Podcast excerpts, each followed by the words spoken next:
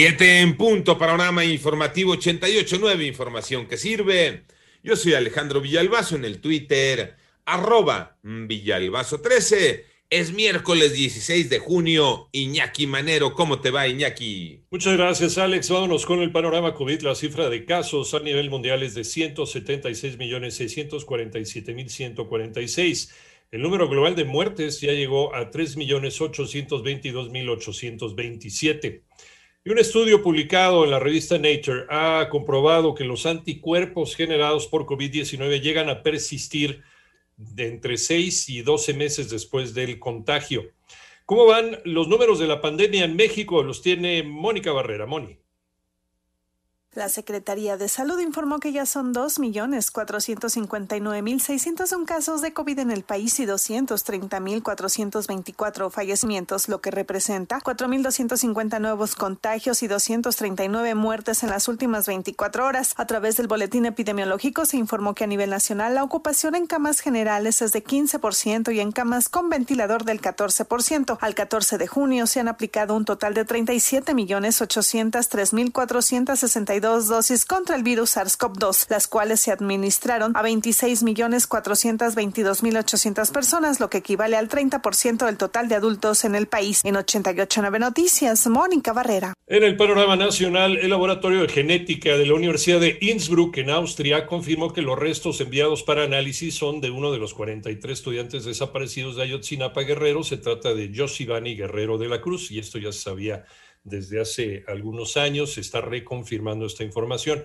Por otro lado, la Fiscalía General de Guerrero investiga el ataque contra personas que se encontraban en un convivio familiar. Esto es en la comunidad de Corralejo, en el municipio de Tetípac, que ha dejado hasta ahora seis personas muertas. En tanto, legisladores del Congreso de Sinaloa aprobaron por unanimidad cambios en los artículos 40 y 165 del Código Familiar para aceptar la figura del matrimonio y concubinato entre personas del mismo sexo.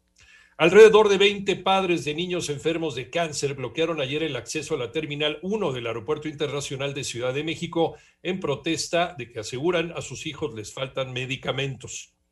Parece que la estrategia de seguridad del gobierno de México no ha funcionado, Manolo Hernández.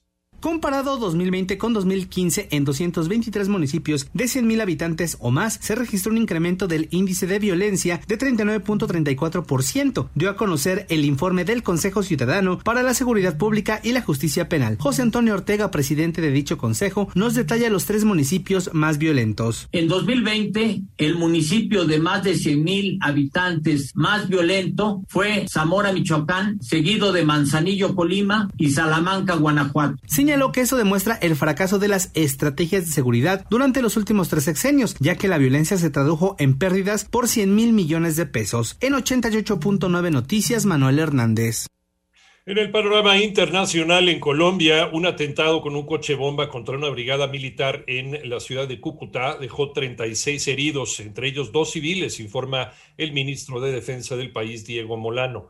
En tanto, Israel rompió la tregua de alto al fuego y lanzó nuevo bombardeo sobre la franja de Gaza durante la madrugada de hoy miércoles, confirmaron fuentes de seguridad del movimiento Hamas. Y mientras el demócrata Ken Salazar fue nominado por el presidente Joe Biden como embajador de los Estados Unidos en México, Salazar fue secretario del Departamento del Interior de los Estados Unidos del 2009 al 2013. Y esta mañana el presidente de Rusia, Vladimir Putin, llegó a Suiza para reunirse con el mandatario estadounidense Joe Biden. De hecho, ya comenzó esta reunión.